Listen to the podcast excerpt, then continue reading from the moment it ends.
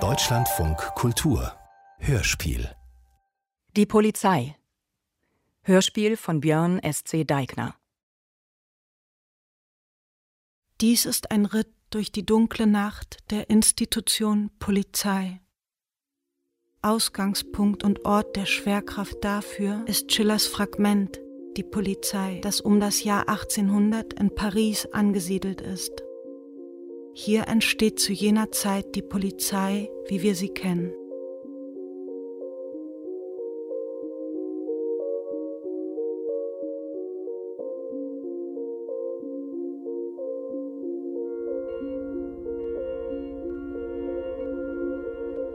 Schillers Kopf auf dem Schreibtisch. Der linke Lungenflügel schon verreckt. Die Milz vergrößert, das Herz vertrocknet klein. Reist er ein letztes Mal, schreibend wenigstens. Den Tod im Gepäck. Nach, Nach Paris. Paris. Der Frauenparadies. Der Männer Fegefeuer, Hölle der Pferde. Eingepfercht die Menschen dieser Stadt. Zu viele Leiber auf zu wenig Luft. Schlagbäume aus Tannenholz. Dahinter lauern die Argusaugen der Uniformen. Und nur sehr kleine Tore führen aus der Stadt. So setzt man große Massen fest. Paris ist ein Gefängnis, sagt Schiller. Es ist in der Gewalt des Monarchen. Je besser die Schafe gepfercht sind, umso weniger Wachhunde sind nötig. Und Paris ist ein Schlund, in dem die Menschheit verschmilzt. Die Häuser so hoch. Die Häuser so hoch. Die Häuser so hoch, dass die Bewohner tagsüber Kerzen anzünden. Keine Sonne reicht in diese Gipsräume. Selbst am helllichten Tag liegt die Nacht überall in dieser Stadt. Und es braucht die Polizei, um ein Licht darin zu leuchten.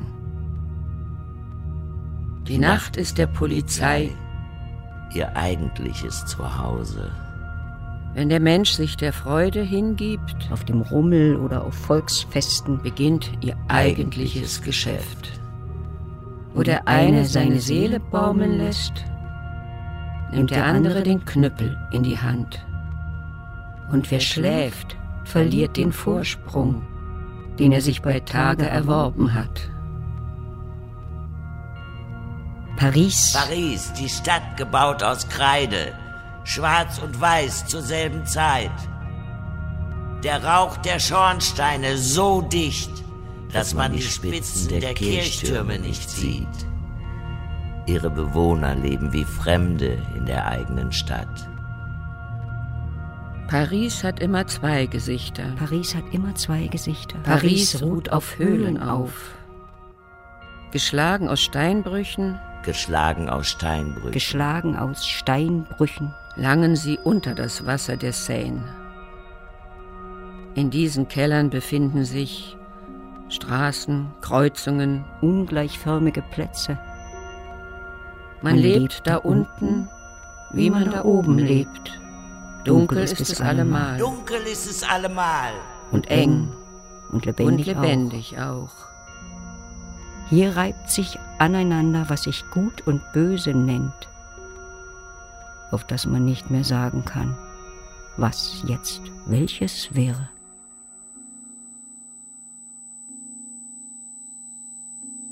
Der Mörder. Sûreté. Vidocq. Ja, mein Herr. Wann bist du geboren, Vidocq? Im Julimonat 1775. Aber der Monat muss schwarz gestrichen gewesen sein. Er tat meiner Seele nicht gut. Was soll das heißen, Vidocq? Mein Vater war ein guter Mann, trotzdem starb einer meiner Brüder, als ich geboren wurde. Will sagen, sagen, die Welt ist ungerecht. Du armes Kind, Vidocq. Vidocq. Die Waffensäle sind mein Reichtum. Meine Klinge tanzt über Leiber, schlitzt sie auf wie sonst keine. Auch deswegen nennt man mich Das Wildschwein. Gott gab mir flinke Füße und geschickte Finger. Darum ist meine Börse immer dick. Du bist ein Dieb, wie Doc. Das mag sein. Ich nahm's von rauflustigen Trunkenen wie von meiner Familie. Ich mache keine Unterschiede. Hast du gedient wie Doc?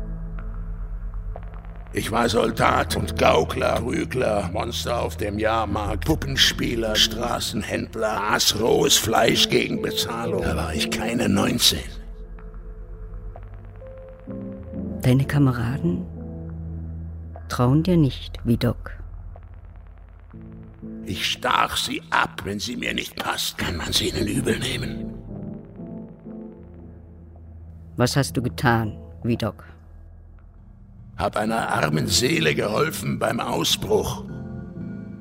Das Gefängnis ist kein Ort, an dem man gerne Wurzeln schlägt. Nur saß ich selber auch drin. Das war der Hinkefuß an der Sache. Weiteres? Nahm eine Witwe aus in Österreich mit falschem Namen und erfundenen Papieren. Die Liebe aber war genauso gut. Noch weiteres, wie Doc? Hab einen erstochen beim Duell und einen anderen vermutlich auch. Weiter. War Freibeuter. Weiter. Verkehrte bei Huren. Weiter. Misslungener Fluchtversuch. Kerkerhaft. Von Holländern ins Kriegshandwerk auf dem Wasser gepresst. Weiter. Hab alles überlebt. Ohne Schramme auf der Haut. Wir sehen, du bist ein guter Mann, wie Doc. Wenn ihr das sagt, dann will ich's glauben. Du bist der richtige Kerl für uns, wie Doc. Das dachte so mancher schon. Weißt du, was die Polizei ist, wie Doc? Die Wohlfahrt. Die Polizei ist dein neues Zuhause, wie Doc. Sie hat eine lange Geschichte, aber eine noch größere Zukunft. Was soll ich tun? Hast du einen sterben sehen, um den es dich reute? Ja, das hab ich. Und wer war's? Ein gewöhnlicher Fälscher, nicht anders als ich und mir auch gut bekannt. Man schlug ihm den Kopf ab auf dem Fischmarkt von Paris. Die Planken der Guillotine tiefrot. So viele kopflose Leiber hat die Stadt schon gesehen. Du glaubst an Gerechtigkeit, wie Doc. Wenn Gerechtigkeit ist ein Gefühl aus schwerem Blut und pochendem Hirn, dann habt ihr recht. Ich dachte, Angst sei das. Du wirst für uns arbeiten, wie Doc. Du wirst Chef sein der ersten Kriminalpolizei, die diese Welt gesehen hat. Du bist die Erfindung dieses Standes und davor wirst du ein doppeltes Spiel spielen, als Spion durch die Straßen von Paris dich bewegen und wirst erfolgreich sein und geliebt und gefürchtet und wirst sagen, Ich könnt ewig Spitzel sein. Fälscher, Gesindel, alte Weggefährten, keiner kam auf den Gedanken, ich wäre nicht wie sie.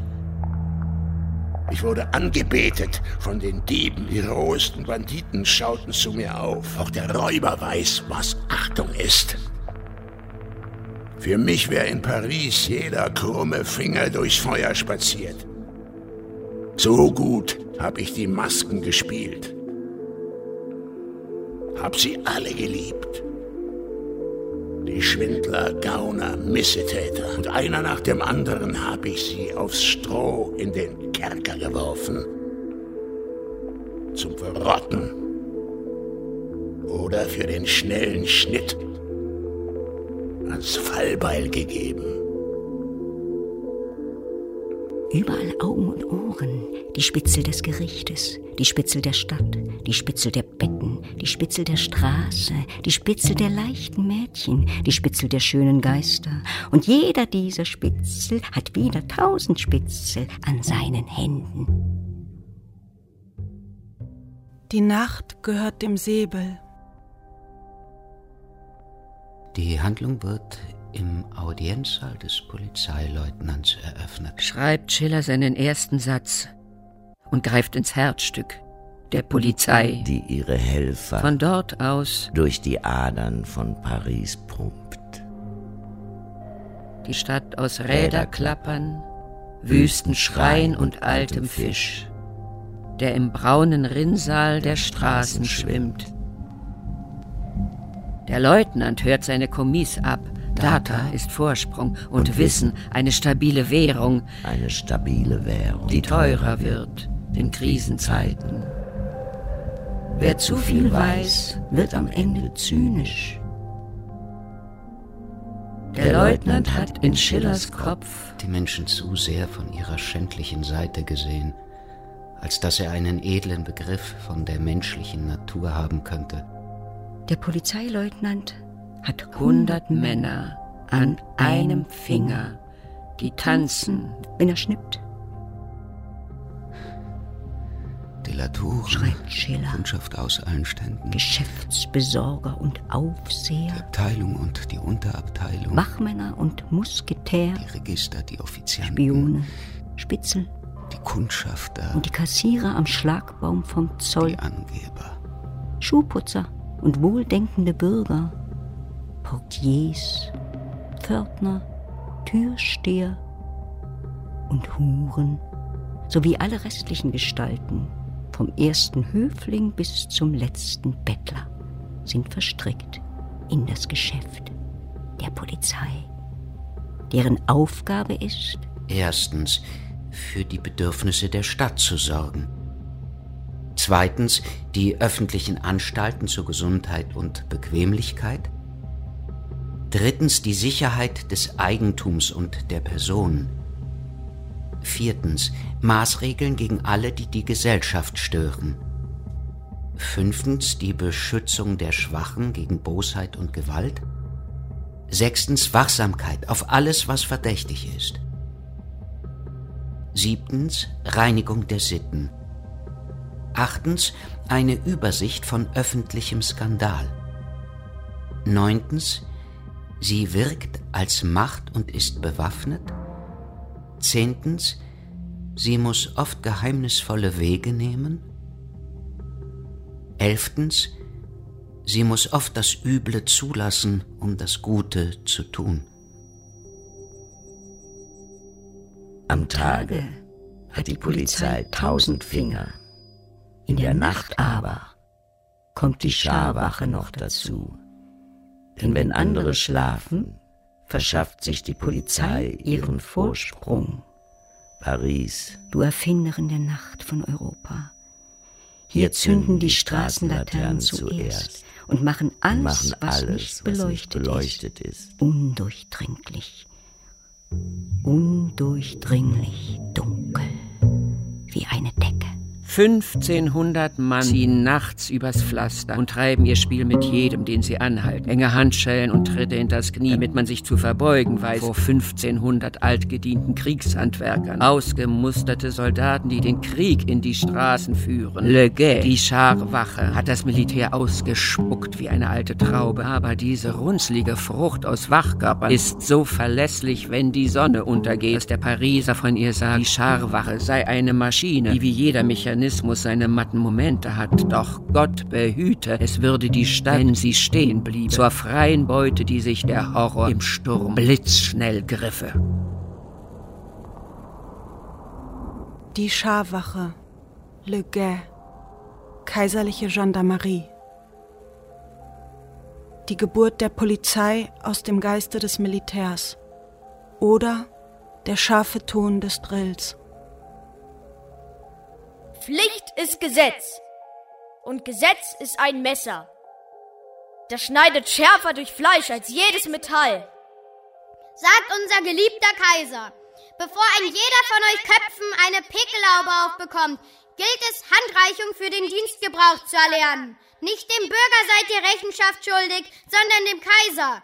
Ist das verstanden? Lauter, ihr Mäuse, lauter! Der Polizist in diesem schönen Kaiserreich ist Lehrer und Erzieher. Der Polizist in diesem schönen Kaiserreich ist Richter und Soldat. Der Polizist in diesem schönen Kaiserreich ist Feuerwehrmann und Gewerbeaufsichtsbeamter. Der Polizist in diesem schönen Kaiserreich muss einiges vom Menschen und Tierarzt in sich vereinen. Probier er das Wasser ob's dem Gaul taucht. Und zu guter Letzt muss der Polizist in diesem schönen Kaiserreich auch den Samariter in sich finden. Das lernt ihr nicht auf der Straße. Das lernt ihr in diesem Zimmer. Und von wem? Von mir. Habt ihr das verstanden? Lauter! Lauter! Lauter! Lauter! Lauter! Lauter! Lauter! Lauter! Ich will kein Piepsen hören, sondern eine Antwort. Hier werden Männer gemacht. Keine Mäuse. Nur weil ihr Manns nicht gedient habt. Heißt es nicht, dass wir keine Straßensoldaten aus euch machen können. Der perfekte Polizist ist eine Junggesellenmaschine. Der Staat ist seine Geliebte, von der er träumt des Nachts. Deshalb bekommt jeder von euch jungen Gerippen einen erfahrenen Kollegen nebenan gestellt. Der weiß, was es heißt, im Frontgraben zu liegen. Der weiß, was es heißt, der Bauch im Dreck. Und dazu der Kopf in den Kugeln.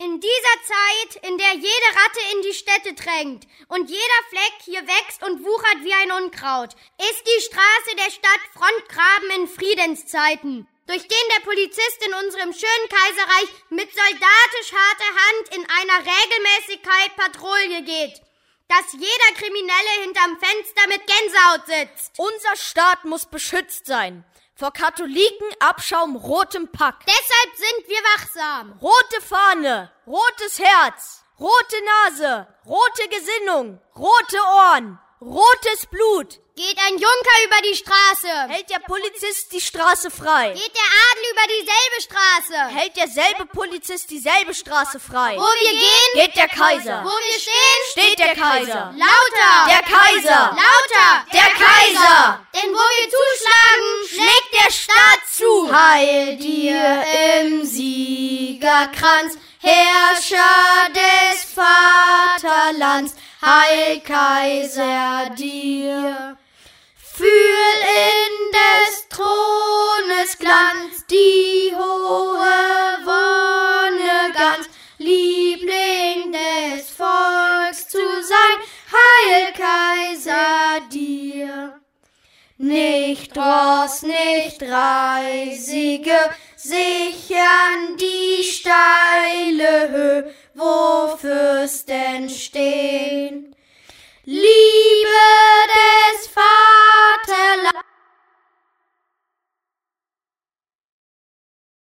Treibende Körper. Das Wasser der Seine entspringt den Lenden eines Engels, sagt der Volksmund. Es wirkt abführend. Ein Pferd, das mit anderen zusammengekoppelt steht, wagt einen Huf zu tief in den Fluss. Die Strömung reißt es mit. Der aneinander gebundene Haufen Tiere schlägt im Wasser wild um sich. Etliche ersaufen in der müden Szene, bevor sie gerettet werden können.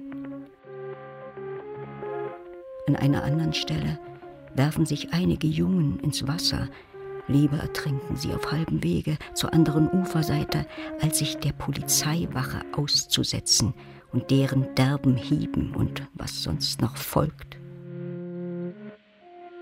Die Kerker von Paris sind so entsetzlich. Der Richter mildert jede Strafe ab, die den Verurteilten an diesen Ort führt. In, In einer Abtrittgrube, wie es sie alle Straße lang gibt, um das Abwasser, Kot und Müll aufzufangen, schwimmen verschiedene Leichenteile.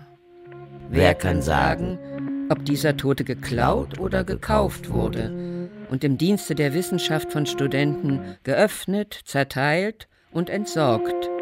Oder ob ein Verbrechen vorliegt. Ein scheußlicher Mord, der ungesühnt bleibt, weil, weil niemand mehr erkennen kann, wer oder was da schwimmt. Oder am Ende ist es wieder nur ein Kloakenreiniger, der in Ohnmacht gefallen ist und in der braunen Suppe ertrunken, von, von den, den Ratten zernagt. Die Polizei muss oft das Üble zulassen, ja begünstigen und zuweilen ausüben, um das Gute zu tun oder das größere Übel zu entfernen. So schreibt es Schiller. Poetische Schilderung der Nacht zu Paris als des eigentlichen Gegenstandes und Spielraumes der Polizei.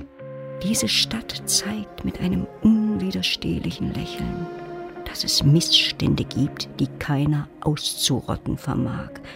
Und würde sich einer den Spaß machen und versuchen, jede einzelne der täglichen Katastrophen in ein Register einzutragen, die Liste würde länger als die Hand zu schreiben vermag. Es würde das Grauen mit Schrecken auf diese schönste aller Städte schauen. Die Savoyaden, Schutzpolizei Elberfeld. Polizeiliches zwischen den Kriegen, Fahnenmastskandal 1925. Kamerad, reich mir die Hände. Fest wollen zusammen wir stehen. Man mag uns auch bekämpfen, der Geist soll niemals verwehen. Was singen Sie denn für ein Lied da drin? Jawohl, ein Lied, Herr Kriminalassistent. Das höre ich doch selber. Was für eins, frage ich. Ein Lied wird's wohl sein. Wir haben einen Chor. Wir sind alte Kriegshandwerker.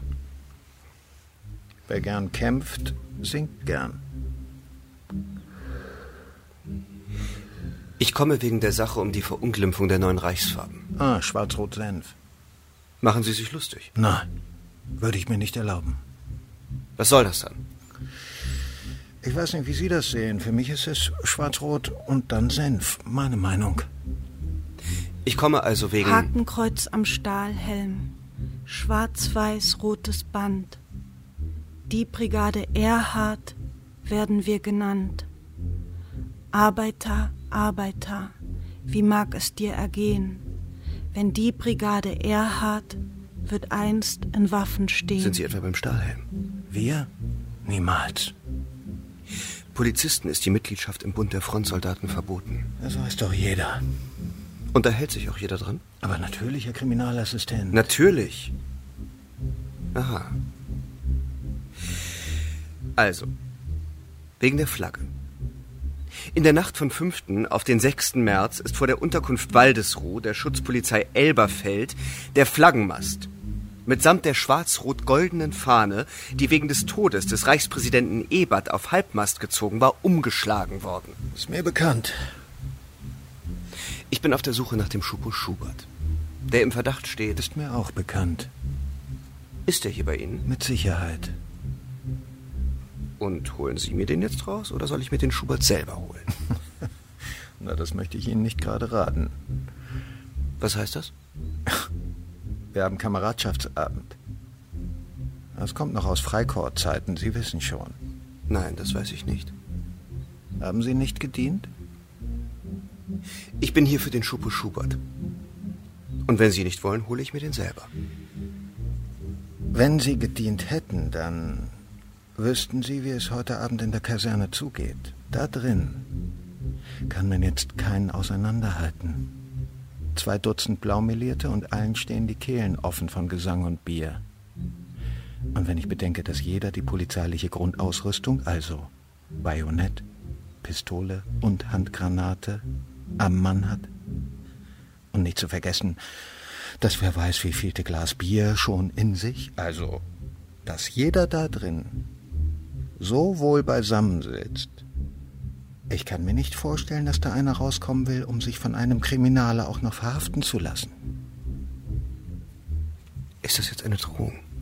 Niemals, Herr Kriminalassistent. Hakenkreuz am Stahlhelm, schwarz-weiß-rotes Band. Die Brigade Erhard werden wir genannt. Die Brigade Erhard schlägt alles kurz und klein. Wehe dir, wehe dir du Arbeiterschwein. Können die da drin nicht mal das Maul halten mit diesem Dreckslied? Soweit ich weiß, ist gegen den Kollegen Schubert nicht weiter ermittelt worden. Ja, deshalb bin ich ja da. Hm. Wissen Sie, die Polizei Die ist ein Körper. Und wenn dieser Körper an einer Stelle faulig ist, dann springt das über. Es kann aber keiner wollen, dass das überspringt, oder? Was mir nicht klar ist, wer das Faulige hier ist. Sehr amüsant. Ich denke nämlich, dass es ganz eindeutig ist. Ne? Bitte? Sie spitzeln. Ich kläre einen Vorgang. Das ist so angeordnet. Sicher, sicher. Aber es ändert ja nichts. Die Männer hier, die wissen, was Zusammenhalt ist. Wie verstehe ich das, was Sie mir hier sagen? Hm, gar nicht weiter. Ich habe so eine trockene Kehle. Ich benetz die jetzt wieder. Eins noch. Es ist angezeigt worden beim Herrn Polizeirat, dass Ihr taktloses Verhalten den Grundsätzen der Manneszucht widerspricht. Wenn Sie mich fragen, lange machen Sie es nicht mehr. Sie haben das angezeigt. Beim Polizeirat? Na sicher, man kennt sich schließlich. Man weiß, wo das Herz schlägt. Der Kaiser hat viele Freunde noch. Und die faulen Stellen, Herr Kriminalassistent, muss man beim Apfel eben sofort herausschneiden. Gute Nacht, Herr Kriminalassistent. Ich wünsche gute Nachtruhe. Ruhig schläft doch, wer sich von der Polizei beschützt weiß.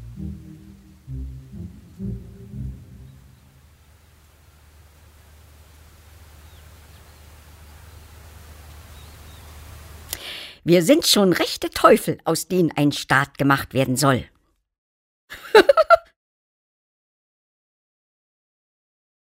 Man rufe die Polizei.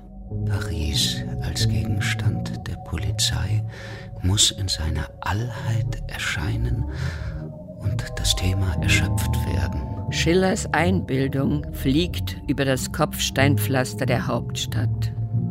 Eine unzufriedene Frau gibt ihrem Mann auf offener Straße eine Schelle. Man rufe die Polizei.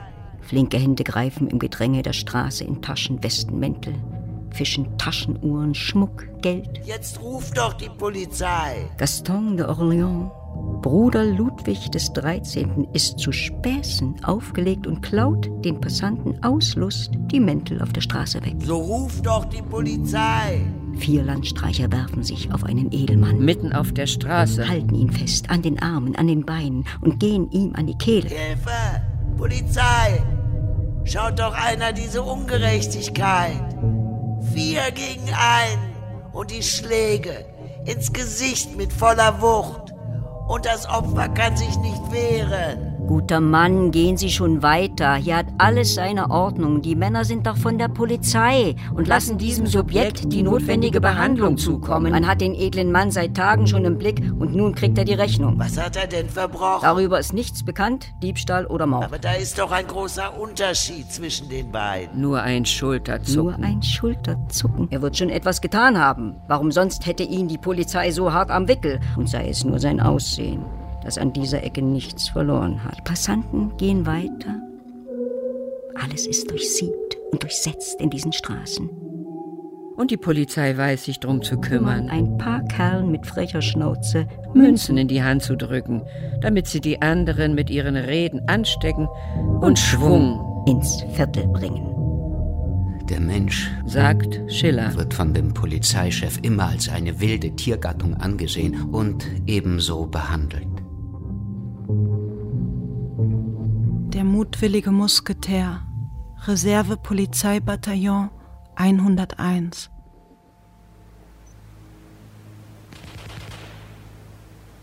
Dreizehnter Juli 1942. Auf der kleinen Straße zwischen dem Dorf Josefhof und dem angrenzenden Wald.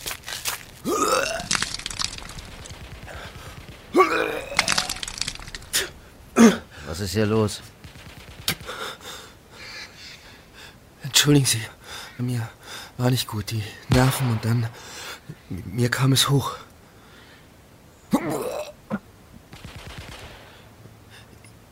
Ich, ich glaube, ich kann das nicht. Ist das so? Ja, ich kann nicht mehr.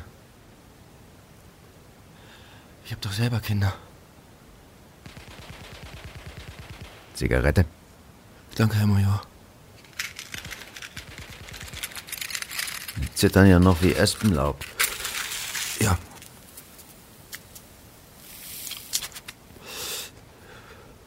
sind wohl gar nicht mit dabei, Herr Major. Nein.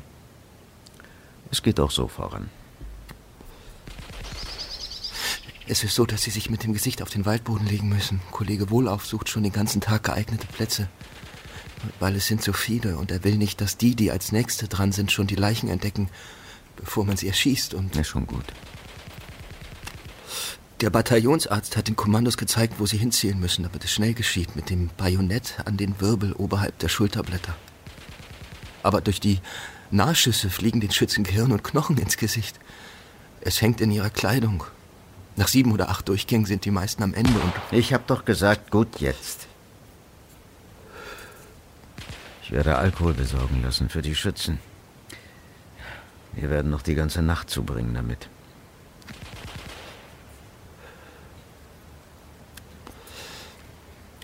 Sie müssen wissen, Herr Major, bevor mich die Ordnungspolizei eingezogen hat, war ich einfach Holzhändler. In Altona? Eppendorf.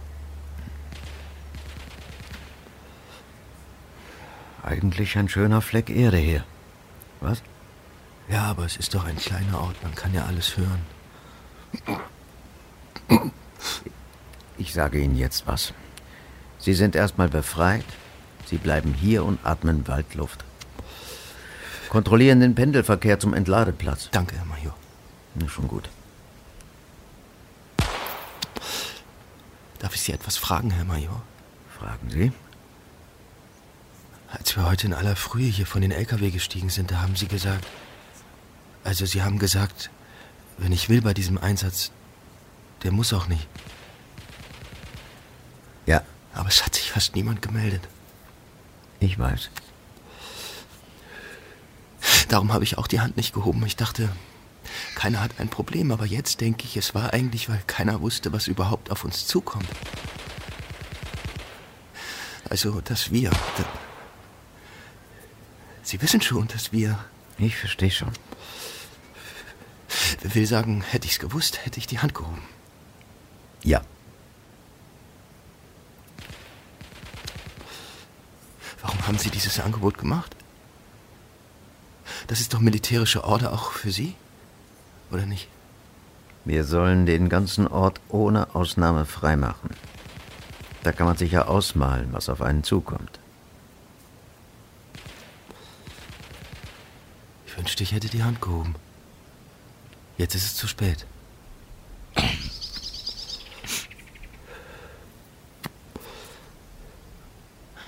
Wie viele werden es denn sein, die... 1300, grob geschätzt. Gott, so viele. Das sind eine Menge Menschen, ja. Und Herr Major, wie viele davon werden hier im Wald erschossen?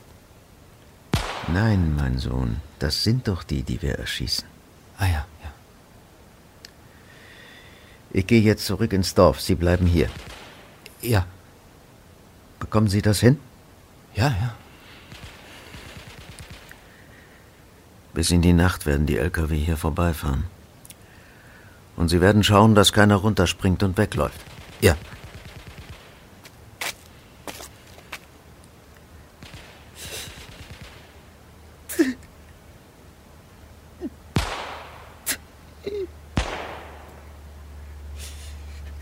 Wenn sich.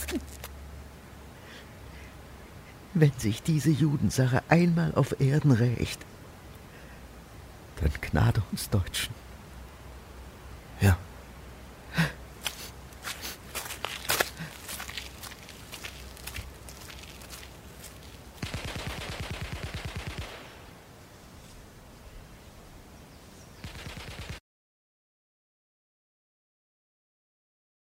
Jörg W.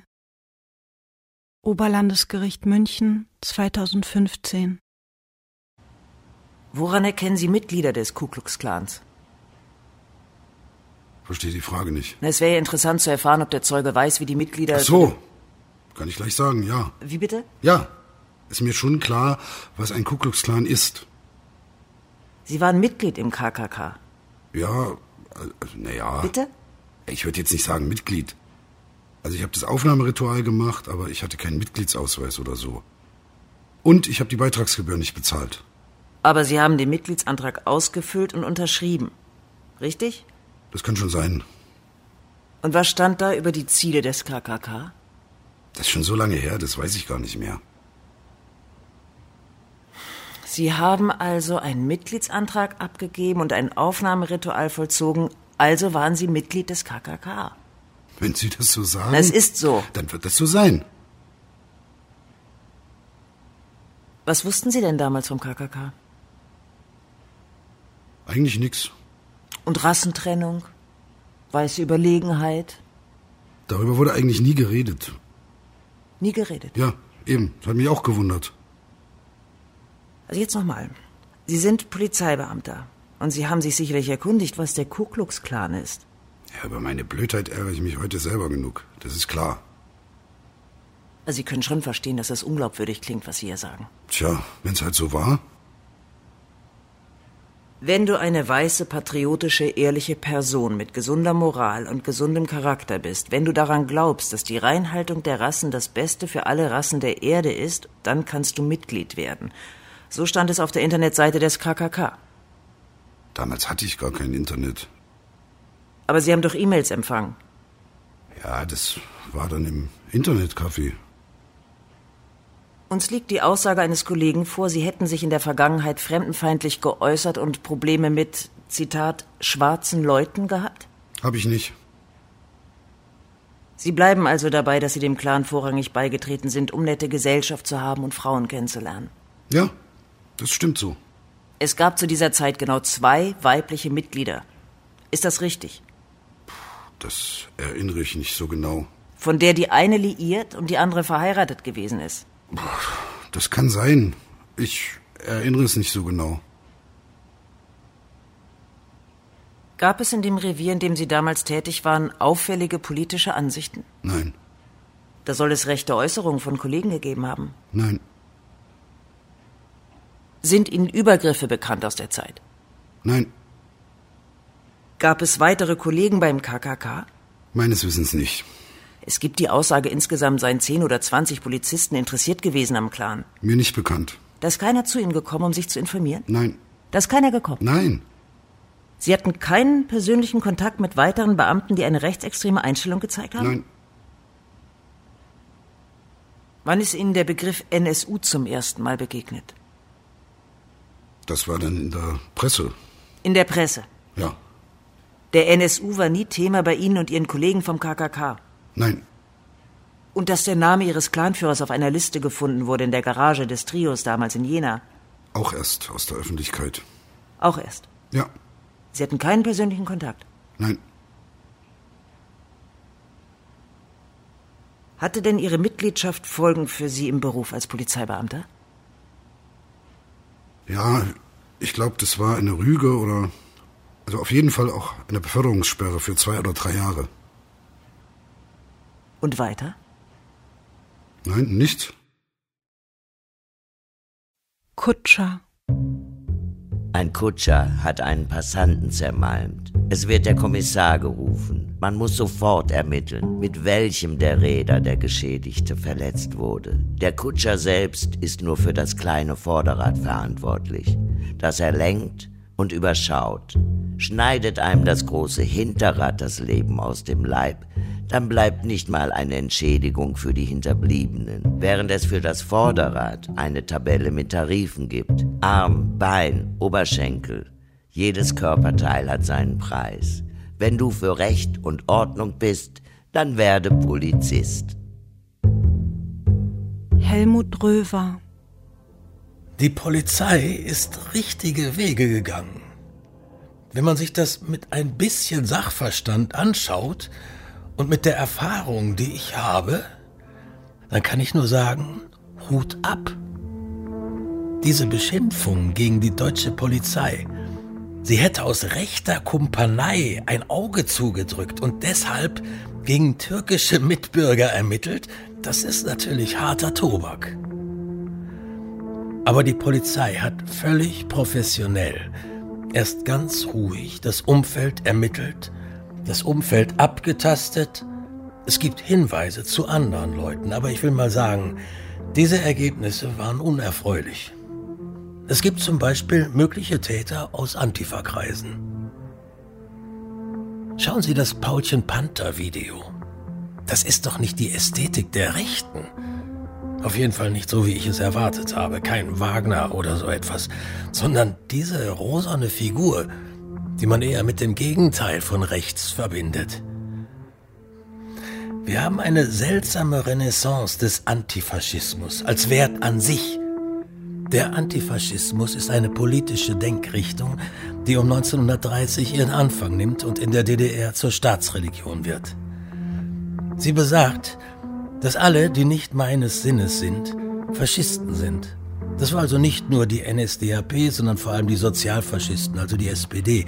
Und nun haben wir den kuriosen Umstand, dass die eigentlich einzige politische Denkrichtung in Deutschland, die sich mit dem Hakenkreuz schmückt, der Antifaschismus ist. Die haben ein Abzeichen, ein Hakenkreuz mit Riss drin. Und es ist verboten in Deutschland, Paragraph 86 Strafgesetzbuch, das Hakenkreuz zu zeigen. Da wird man bestraft.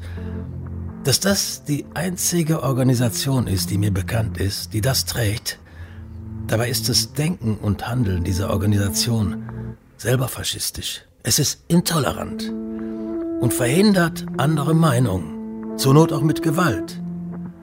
Und diese Leute brauchen immer wieder die berühmt-berüchtigte rechtsradikale Tat, die extremistische Terrortat, die rechte Gewalttat.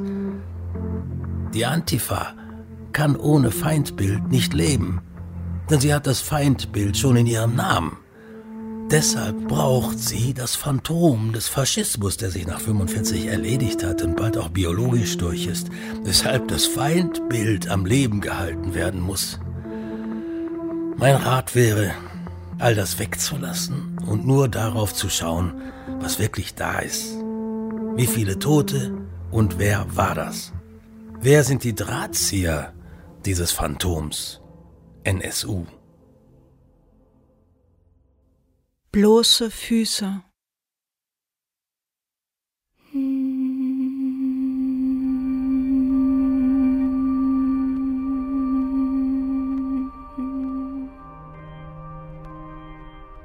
In den Faubourgs, den Vororten von Paris, in denen sich die mittellosen Arbeiter auf den bloßen Füßen stehen, da wohnen gescheiterte Eigenbrötler und Menschenfeinde unterm selben Dach, vollkommen unbeachtet vom restlichen Teil der Stadt.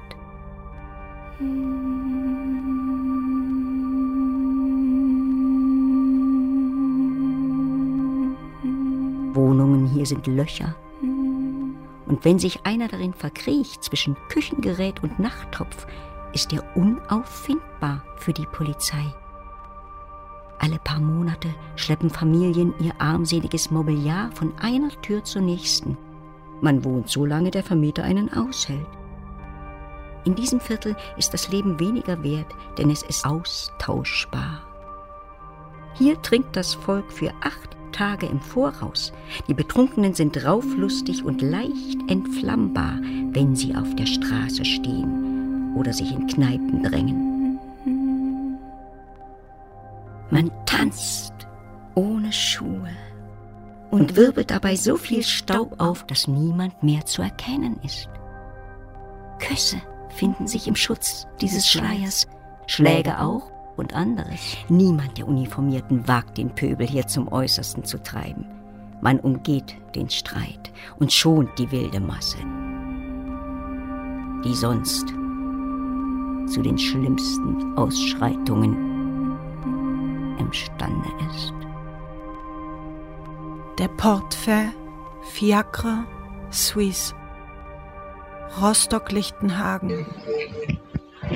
Feuerwehr. Ich wollte was melden. In Lichtenhagen, die Hermann-Matern-Straße 19. Es ja. sind zwei Geschosse. Mecklenburger Allee, ne? Genau. Ja, die Feuerwehr ist schon unterwegs. unterwegs. Ja, alles klar. Okay.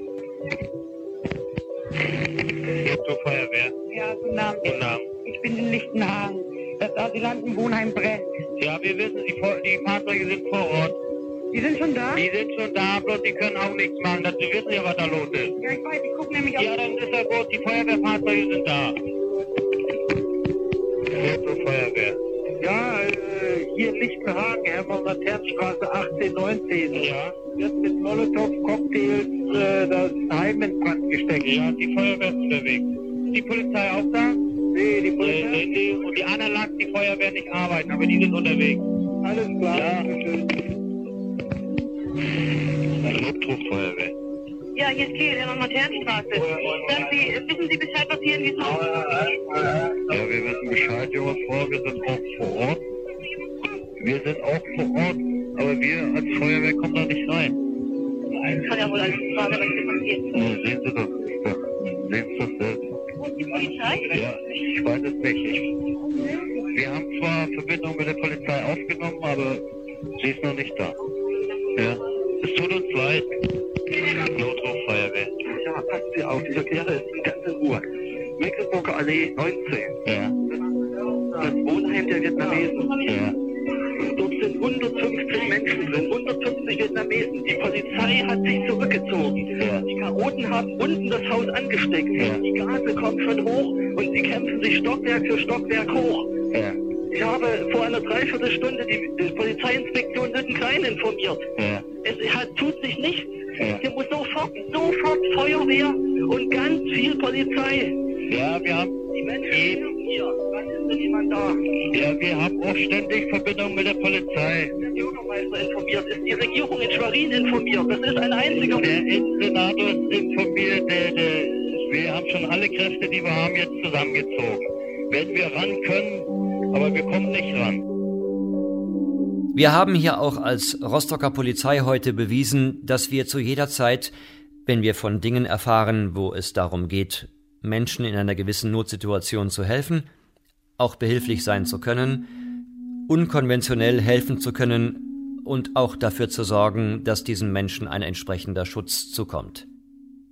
Können Sie sagen, wann die Polizei eingetroffen ist, um die Löschkräfte zu unterstützen? Das muss gewesen sein ungefähr eine Stunde nach den ersten Anrufen. Das heißt, in der Zeit waren keine Beamten vor Ort.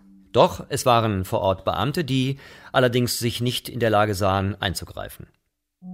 Und wie lange war der Zeitraum, bis die Bewohner evakuiert wurden? Ähm, das war dann auch noch mal eine Stunde. Können Sie beziffern, wie viele Kollegen gestern körperlich beeinträchtigt wurden? Das waren gestern Abend etwas über 50 verletzte Beamte. Und Warten Sie, weil Sie das gleich fragen werden. wissen Sie, was ich fragen will? Am Freitag 13 Verletzte und am Samstag 74 verletzte Kollegen. Und diese Verletzungen kamen zustande durch direkte körperliche Gewalt. Vor allem hatten wir es zu tun mit Steinen, Raketen und Molotow-Cocktails. Würden Sie zustimmen, dass sich die Gewalt vorerst gegen die polizeilichen Einsatzkräfte gewendet hat? Das ist meinem Eindruck nach äh, ja. Es gab einen anonymen Hinweis in der Zeitung. Zitat: In der Nacht von Samstag auf Sonntag räumen wir in Lichtenhagen auf. Das wird eine heiße Nacht. Hat man das nicht ernst genommen? Wie gesagt, es war ja gerade am ersten Abend auch die Unterstützung durch den Bundesgrenzschutz gegeben. Ist es richtig, dass die Leitungsposten der ostdeutschen Polizei mit westdeutschen Kollegen besetzt sind, die jedes Wochenende nach Hause zur Familie fahren? Das kann ich so nicht generalisierend sagen. Es waren auf jeden Fall Einsatzkräfte da und verfügbar. Auch wenn es am Wochenende immer schwierig ist mit der Mobilisierung, das verstehen Sie sicher. Wieso war Herr Cordus als Polizeidirektor und damit auch oberster Einsatzleiter nicht anwesend während des Einsatzes? Das müssen Sie Herrn Cordus fragen, nicht mich. Aber es muss eine interne Meldung gegeben haben. Herr Cordus hat sich zurückgezogen mit der Bemerkung, er müsse jetzt ruhen und wolle nicht gestört werden. Ist das so richtig? Ich glaube nicht, dass ich hier bin, um diese Vorgänge zu kommentieren. Ist es richtig, dass sich auch der Innenminister abgemeldet hat? Der Innenminister ist prinzipiell nicht aktiv an Einsätzen beteiligt und kann auch ohne Anwesenheit informiert werden. Und dass er sich mit dem Hinweis abgemeldet hat, er müsse sein Hemd bzw. die Kleidung wechseln, um dann nicht mehr zurückzukehren nach Rostock. Ist mir so nicht bekannt. Und dass der Oberbürgermeister in den Urlaub gefahren ist. Ich habe keine Einsicht in den Terminkalender des Oberbürgermeisters. Vielen Dank. Eine letzte Frage. Können Sie sagen, wie viele Verhaftungen durchgeführt wurden während der gesamten Anschläge in Rostock-Lichtenhagen? Das waren genau, ein Moment, 29 Verhaftungen. Und können Sie sagen, wie viele davon aus dem rechten Spektrum kamen? Das waren insgesamt zwei Verhaftungen aus dem rechten Milieu wegen Gewalt gegen Beamte im Einsatz. Und die anderen 27? Die kamen aus dem Bereich der linken Aktivisten. Und auch da war es wegen Gewalt gegen Einsatzkräfte. Nein, diese Leute hatten eine Demonstration abgehalten, die nicht angemeldet war. Vielleicht können Sie noch kurz darauf eingehen, inwieweit auch da Gewalt angewendet wurde. Diese Demonstration war in erster Linie gewaltfrei, aber eben nicht angemeldet. Und was war das für eine Demonstration? Wenn ich das richtig sehe, eine Solidaritätsbekundung für die vietnamesischen Bewohner des Hauses. Der Morast. Der Morast der, der menschlichen Handlungen darf die Polizei nicht überraschen. Es fällt ihr sogar schwer, an Rechtschaffenheit zu glauben oder an die Tugend der ehrlichen Leute. Der Leutnant hat in, Schillers Kopf die Menschen zu sehr von ihrer schändlichen Seite gesehen, als dass er einen edlen Begriff von der menschlichen Natur haben könnte. Die Polizei muss oft das Üble zulassen, ja begünstigen und zuweilen ausüben, um das Gute zu tun oder das größere Übel zu entfernen. So schreibt es Schiller.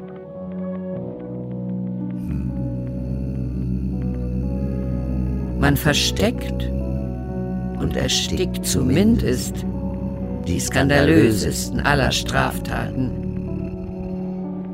damit das Volk gut schläft.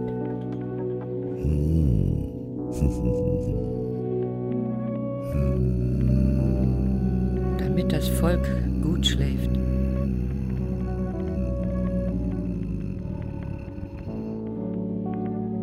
Denn niemand liebt ein Paris, das nicht wachsam ist.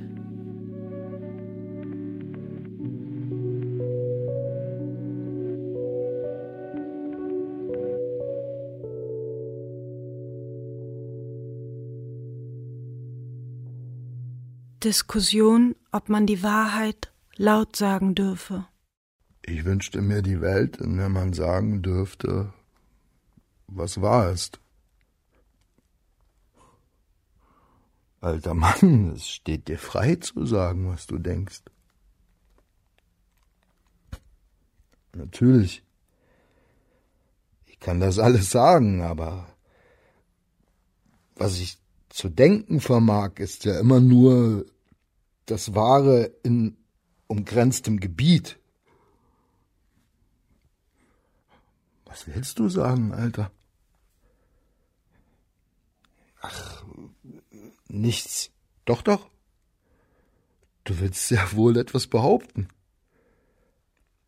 Ach, nein, ich hab doch nur geredet, so für mich allein. Für dich allein. Ja, ihr werdet doch einen Betrunkenen wie mich nicht ernst nehmen.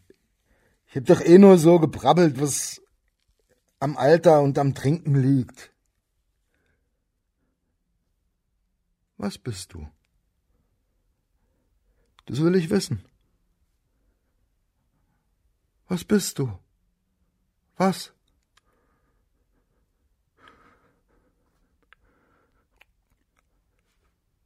Frei bin ich. Ein freier Mann. Ich bin ein freier Mann.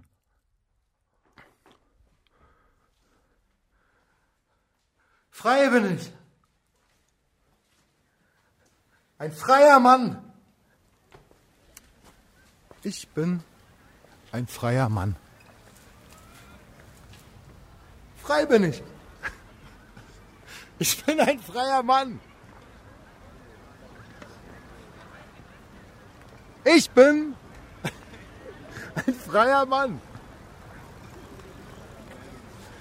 Frei bin ich. Ein freier Mann.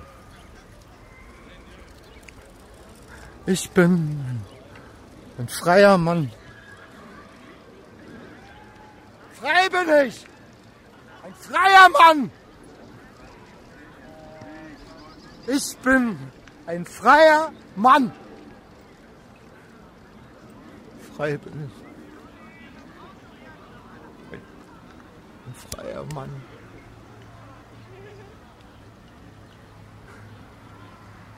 bin ein freier Mann. Frei bin ich! Ein freier Mann! Ich bin ein freier Mann! Die Polizei. Hörspiel von Björn S.C. Deigner. Frei bin ich! Ein freier Mann! Ich bin ein freier Mann!